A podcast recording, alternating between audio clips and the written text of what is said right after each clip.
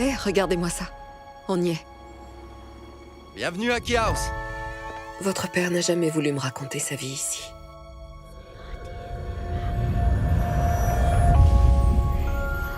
Mes enfants ont besoin d'un toit. Et il faut que ce soit ce toit-là. Key House est rempli de clés extraordinaires. Il faut que tu les écoutes. Elles chuchotent. T'as entendu?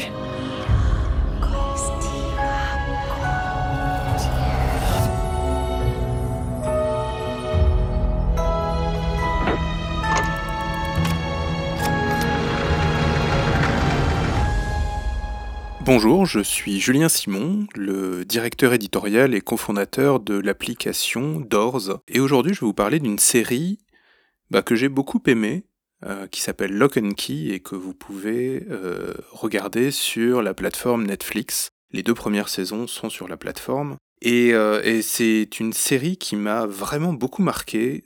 Bah, D'une part parce que j'ai trouvé le concept ultra original. c'est tiré à la base d'un comics, d'une série de comics bah, qui s'appelle Lock and Key et qui a été euh, scénarisé par Joe Hill. Alors Joe Hill, il porte pas, il porte pas du tout le, patronyme de son père, mais c'est entre autres le fils de Stephen King, hein, ce qui ne l'empêche pas d'avoir individuellement beaucoup de talent. Tout ça pour vous dire que bah, c'est un garçon qui a dû baigner dans une atmosphère et une inspiration qui n'est pas étrangère à bah, l'inspiration de Lock and Key, telle qu'on peut la voir dans la série. Alors qu'est-ce que c'est que Lock and Key? Bah, c'est l'histoire euh, assez euh, classique finalement d'une famille euh, qui a connu bah, voilà, un drame.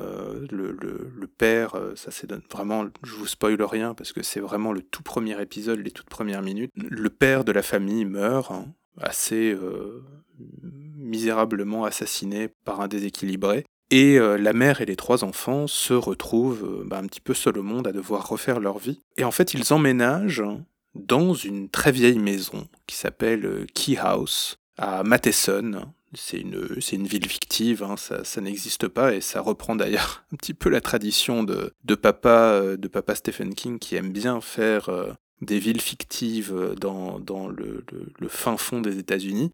Et cette, cette maison a une particularité, c'est qu'elle euh, bah, elle renferme évidemment des secrets euh, complètement indicibles.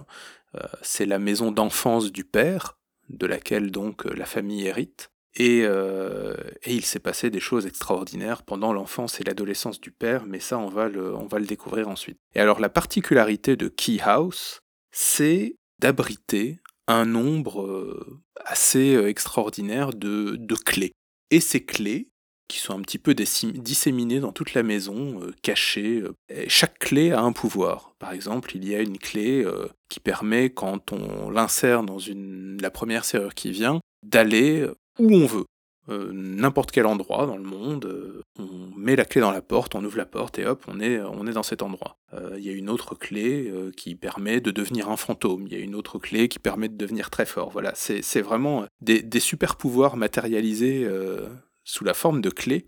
Et évidemment, c'est pas juste une histoire fun où il y a plein de super pouvoirs, il y a évidemment une, une, espèce d'abomination, une menace totalement démoniaque euh, qui s'appelle Dodge, qui, euh, qui est un peu enfermée dans la maison, et ça c'est un peu le revers de la médaille, c'est que cette maison, elle est, euh, elle est complètement liée à un monstre qui, qui remonte à des temps immémoriaux et qui est même issu d'une autre dimension qui va essayer évidemment de mettre la main sur les clés. Et alors c'est un divertissement dans un genre que j'aime beaucoup, moi, qui est euh, cette espèce de teen horrifique qui, qui flirte avec l'horreur, mais qui en même temps est euh, ce divertissement un petit peu fun à la Stranger Things, qui réunit les familles. Et il y a vraiment une, euh, y a une vibe super agréable dans, dans cette série qui, voilà, qui m'a fait passer un super bon moment, qui m'a donné envie à chaque fois euh, d'y retourner, d'enchaîner les épisodes et de,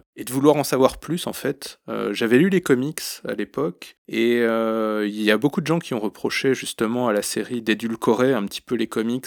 Ce qui est vrai, hein, les comics sont beaucoup plus sombres que la série Netflix. Mais en même temps, je peux pas m'empêcher de trouver que c'est une adaptation ultra réussie parce qu'elle arrive à justement euh, sortir du côté purement horrifique, euh, même horrifique fun qu'avait la série originale, pour aller vers un divertissement euh, vachement plus visuel, vachement plus familial et peut-être même sûrement plus émouvant parce que finalement, ces clés, cette maison, etc., c'est simplement un prétexte pour réunir une famille qui est complètement détruite. Et, ce côté-là passe, je trouve, vraiment beaucoup mieux dans la série Netflix.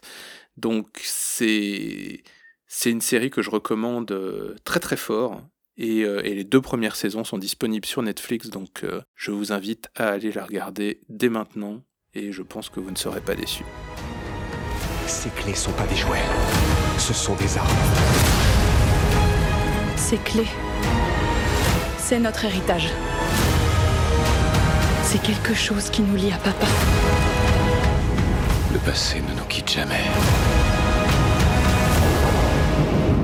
Tu as beau essayer de lui échapper.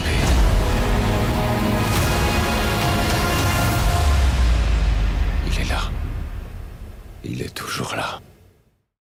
Julien Simon est le directeur éditorial de Doors, la première plateforme de lecture en streaming présentant un contenu 100% original. Quand il n'est pas occupé à partager sur les réseaux sociaux ses passionnantes réflexions sur l'art d'écrire des histoires dans un monde qui n'a plus le temps de lire, Julien sculpte un catalogue de plus de 350 séries littéraires originales, de tout genre, à découvrir sous forme d'épisodes addictifs. La lecture vous manque, mais impossible pour vous d'ouvrir un livre? Jetez un œil à Doors, en description de ce podcast. Vous nous en direz des nouvelles.